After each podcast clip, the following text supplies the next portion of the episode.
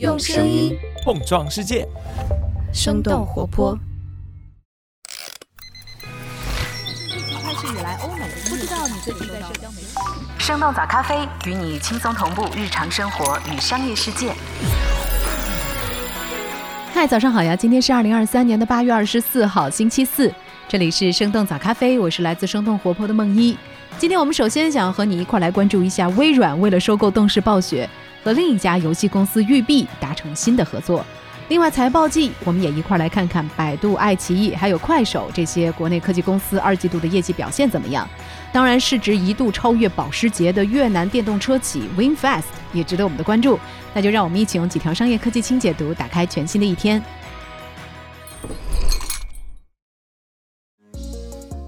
为了通过英国监管机构审查，微软重组动视暴雪交易。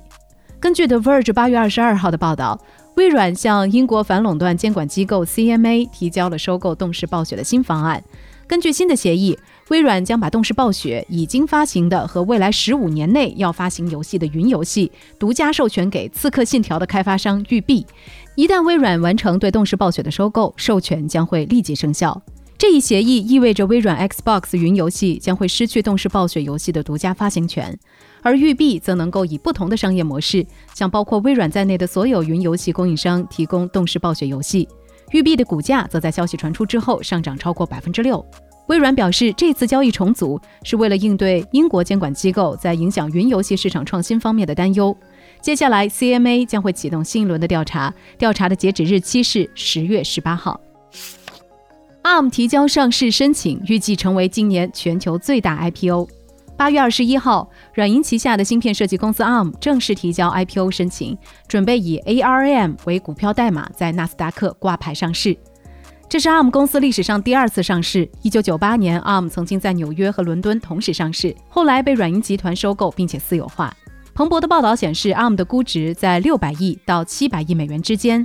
这意味着 ARM 有希望成为今年全球最大规模的 IPO，也是仅次于阿里巴巴和 Meta 之后，史上规模第三大的科技公司 IPO。研究机构 Borstin Research 则认为 ARM 的估值应该在四百亿美元左右。彭博的分析认为，ARM 通过收取专利费的方式来盈利，和其他公司的商业模式完全不同，因此很难进行比较。人工智能热潮也会让 ARM 的估值变得更加复杂。在二零一九和二零二零年，软银曾经两次考虑让 ARM 上市，最后都因为全球手机市场见顶，ARM 营业收入无法达到预期估值而放弃。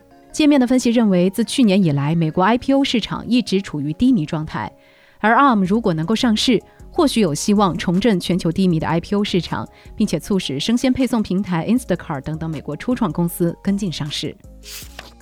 百度二季度营收利润实现双增长。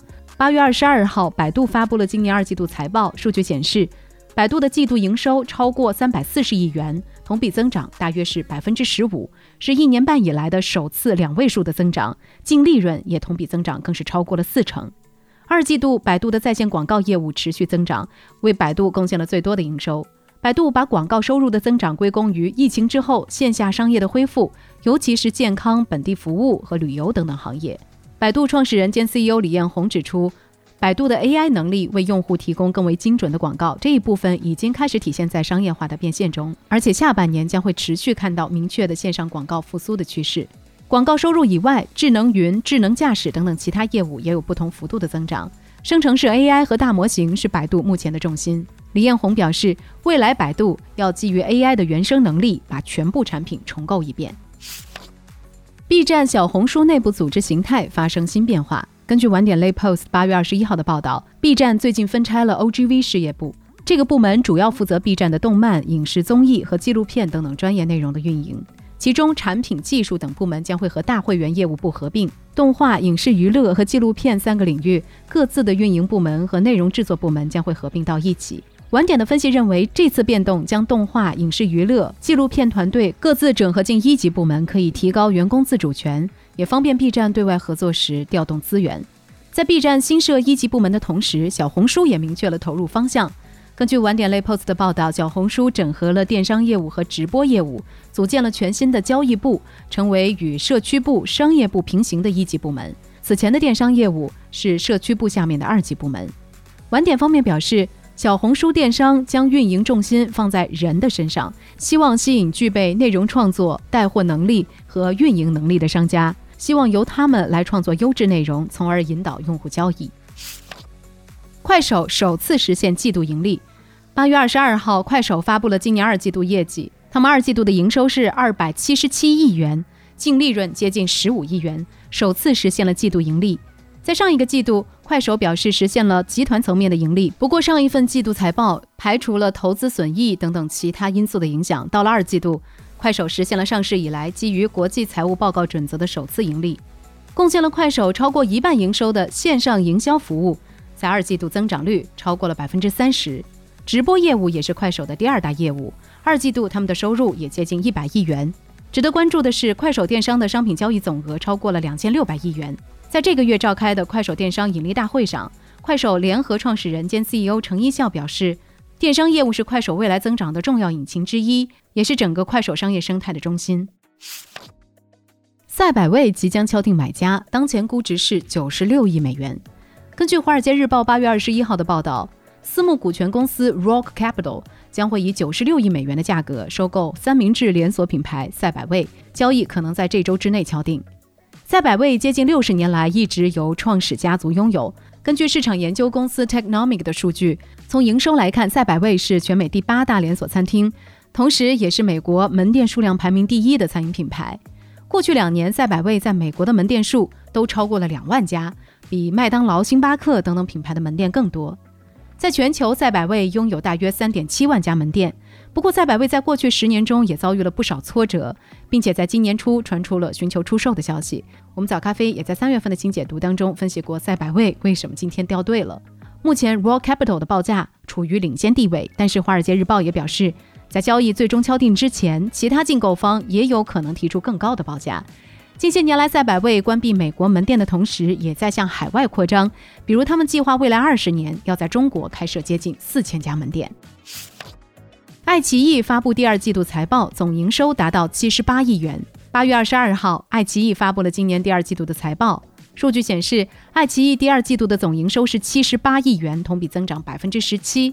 其中，作为核心业务的会员服务总营收达到了四十九亿元，而在线广告服务营收同比增长达到了百分之二十五。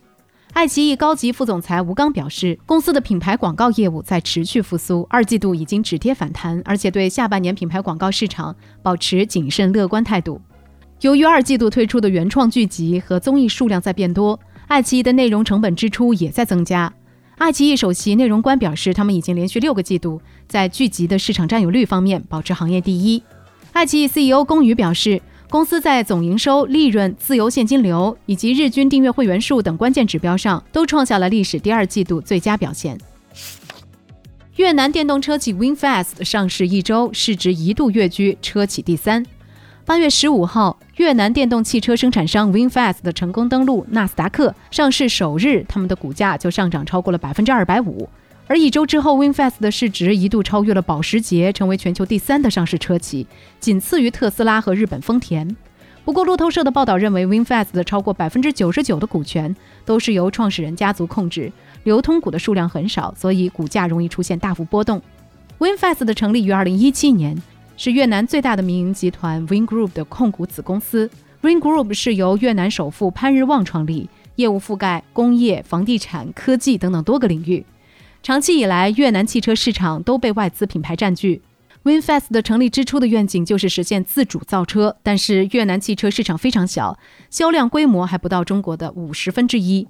截止到今年六月底，Winfast 的电动车累计交付量也不到两万辆，比未来上个月单月的销量还要低。所以，Winfast 的积极寻求海外扩张，计划未来在美国实现本土化生产。目前，Winfast 已经向美国出口了两千多辆电动车。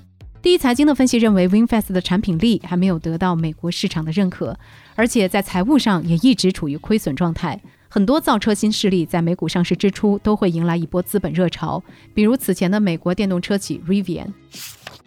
名创优品二季度营收增长四成，全球开店接近五千八百家。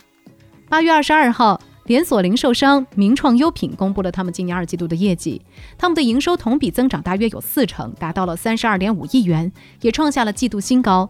净利润同比增长超过了百分之一百六十。名创优品收入增长的主要动力来自海内外的持续拓店。截止到六月底，名创优品全球门店的数量已经接近五千八百家，其中接近四成位于海外。二季度，名创优品在中国市场新开了二百多家门店，并且计划到二零二七年中国门店数量达到五千家。同时，名创优品海外市场营收占到了总营收的三成以上，而且海外业务的利润率也大幅提高，在二季度贡献了超过四成的营业利润。名创优品的 CEO 叶国富表示。依靠成本领先将不再能够适应新的竞争。名创优品未来将会注重产品差异化，定位成以 IP 设计为特点的生活潮流品牌，并且将会积极尝试超级门店战略，通过大店来建立品牌的高度。今年五月，名创优品的首家全球旗舰店在纽约时代广场开业，广州、成都、长沙等等城市旗舰店也在陆续落地。那聊到这儿，也想来问问你，你平时会去逛名创优品这类的杂货店吗？除了低价，名创优品还会有哪些吸引你的地方呢？欢迎在我们的评论区和我们一块儿来聊聊吧。这就是我们今天的节目了。我们其他的成员还有监制泽林、监制一凡、声音设计 Jack、实习生亏亏。感谢你收听今天的生动早咖啡，那我们就下期再见。